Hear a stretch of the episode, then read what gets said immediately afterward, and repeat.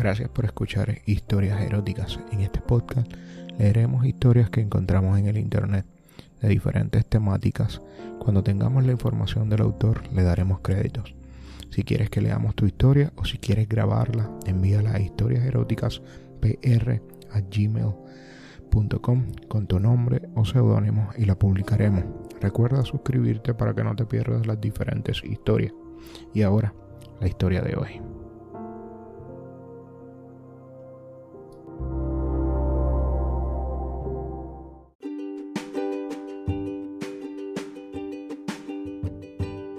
Ya suele ser normal en mí que me levante por las mañanas de un humor de perros, pero lo de hoy roza lo humanamente comprensivo.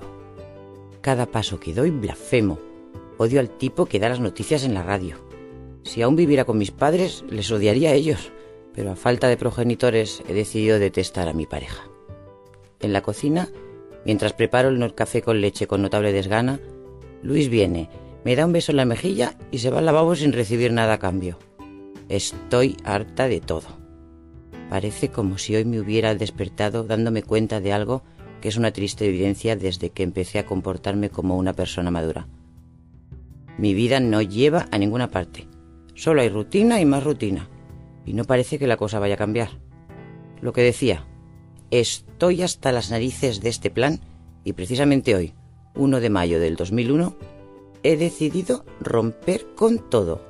Y remarco el todo para que quede claro. Mi primer ataque de rebelión será contra el desayuno. Me largo de la cocina mientras la leche comienza a hervir en el fuego. No me importa.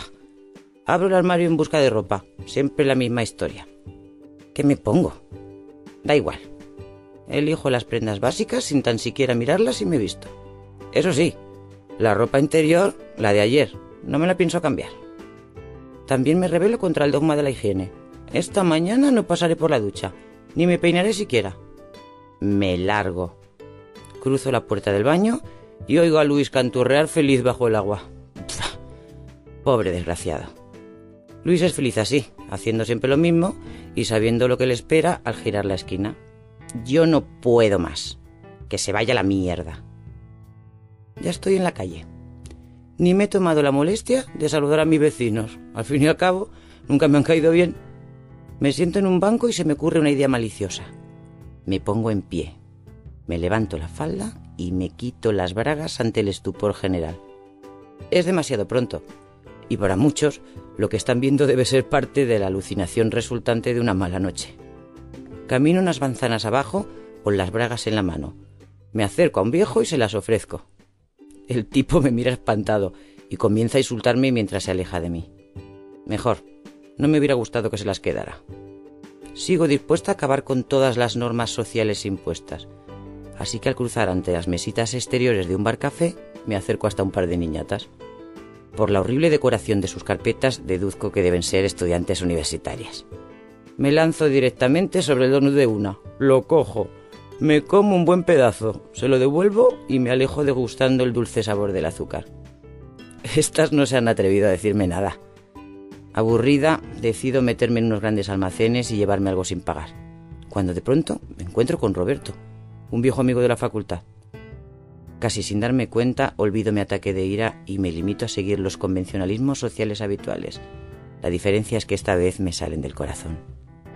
Roberto siempre me ha caído bien. De hecho, hace 7 ocho años nos enrollamos durante una noche de juerga. Lo hicimos debajo de las escaleras de casa de un colega y fue una auténtica pasada. Tras los dos besos de rigor me intereso por lo que hace el sol a las puertas de un gran almacén. Me comenta que es su día libre y que a falta de algo mejor, ha decidido ir de compras para pasar el rato. Le comprendo. Yo también era una persona enfermizamente consumista.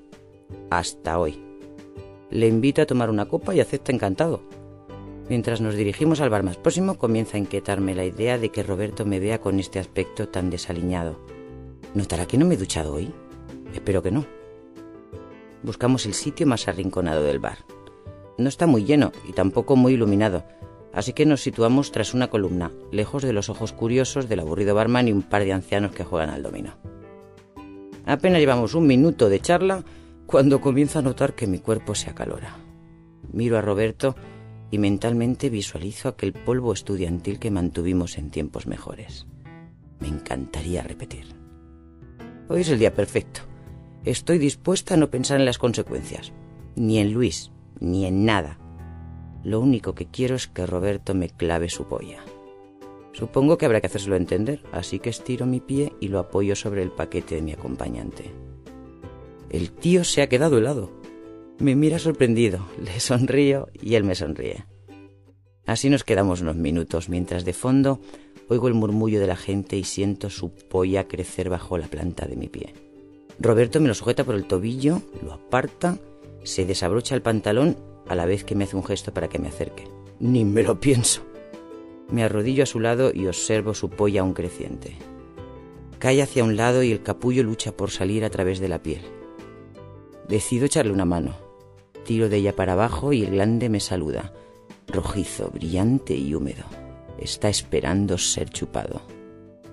Roberto y yo volvemos a clavarnos las miradas mientras que mi mano le masturba durante un rato, para seguidamente pasar a cuestiones de tipo oral. Me meto toda la tranca en la boca y hago chocar el glande con mi paladar, al tiempo que por debajo la lengua acaricia el frenillo y parte del tronco. Mm. Mis labios rodean el tronco y maman dejando todo embadurnado de saliva. Roberto gime profundamente. Tiene los ojos cerrados, así que me encargo yo del puesto de vigía. Dejo un momento mi labor para ver si el ambiente del bar sigue en calma. Así es. Por ahora nadie mira. Nuestra columna nos protege de posibles mirones, pero no demasiado porque entonces la cosa ya no tendría morbo. El rabo de Roberto está extremadamente duro y caliente, casi quema en mis manos. Me pide que me siente encima de su falda y yo lo hago sin rechistar. Cuando me pregunta si llevo algo de protección, hago oídos sordos. Por una vez voy a saltarme esa regla y asumir el riesgo. ¿Dónde está si no la emoción? Mi amigo se sorprende cuando nota que su glande acaricia los labios de mi vagina. Estoy segura que se debe preguntar dónde he puesto las bragas pero no voy a ser yo quien le saque de dudas. Sonrío y dirijo mi mano hacia su sexo con el fin de facilitar la entrada. El pene se desliza lentamente hacia mi interior y mientras esto ocurre siento los primeros cosquilleos que recorren todo mi sistema nervioso. Sí. Encajados uno en el otro, Roberto busca ansiadamente un hueco entre los botones de mi blusa para acariciarme las tetas, pero no se lo pongo nada fácil ya que con tanto jaleo me deslizo de un lado para otro mientras noto su polla palpitar entre mis piernas. Detengo el sube y baja un momento y busco una nueva manera de encontrar el placer mutuo. Hago girar mi cadera formando círculos sobre mí misma. No es fácil, pero así el éxtasis aumenta notablemente. Roberto sigue escudriñando mis tetas por encima de la blusa.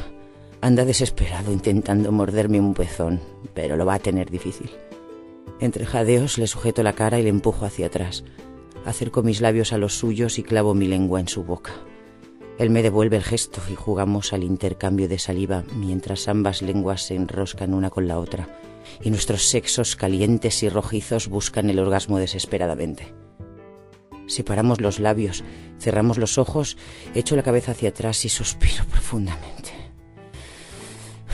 Roberto me aprieta el brazo con fuerza y me advierte que se va a correr, así que doy un salto hacia atrás y su polla resbala por mi vagina hasta caer pesadamente. Roberto se la sujeta con una mano e inicia la maniobra en busca de la eyaculación. Yo me siento en la silla de la mesa contigua y directamente me llevo un dedo al coño. Vamos a terminar este polvo con una buena paja. Quizás podríamos hacérnosla el uno al otro, pero no hay tiempo. Urge más el orgasmo. Castigo el clítoris mientras me recreo en el glande morado y a punto de estallar del sexo de mi amigo. Subo la mirada y veo su rostro congestionado, sus dientes apretados. Ay, sí. Sus piernas se tensan. Eleva el culo de la silla y tras gemir casi de forma imperceptible, el semen de Roberto sale disparado como un cohete hacia la nada. Justo ahora es mi turno. Oh. Mi cuerpo queda paralizado y durante una décima de segundo pierdo la noción del tiempo. Es justo el momento en el que me estoy corriendo. Sí. Mm, es demasiado. Tengo los ojos fuertemente cerrados, pero hago un último intento de separar los párpados. para ver la polla de Roberto perder su erección y el brillante esperma deslizarse por la mano hacia los tejanos. Aquí acaba nuestro encuentro. Aún borrachos de placer y notablemente jadeantes, no damos tiempo para más. Pago el café de ambos bajo la acusadora mirada de un barman que desde el principio sospechaba algo y salimos de ahí. Nos miramos, sonreímos y volvemos a nuestras respectivas rutinas sabiendo que probablemente jamás volvamos a repetir aquello. De camino a casa me avergüenzo de mí misma. Me temo que mi repentino espíritu revolucionario era más causa de una necesidad sexual insatisfecha que de auténtica actitud guerrera. De follar, en el sentido más estricto de la palabra. Con Luis hago el amor y necesitaba un cambio. Ahora que ya he follado como Dios manda, ha desaparecido todo mi rencor hacia el resto de la raza humana. Me siento tan fea y tan estúpida. Espero que en el trabajo no me echen la bronca. Tendré que inventarme alguna excusa fiable. ¿Y Luis? ¿Estará enfadado conmigo? Espero que no. Lo único que me apetece ahora es dormir entre sus brazos. Y mañana por la mañana tomar el café con leche a su lado y mirarle a los ojos mientras me siento afortunada. A esto le llamo yo verdadero nihilismo.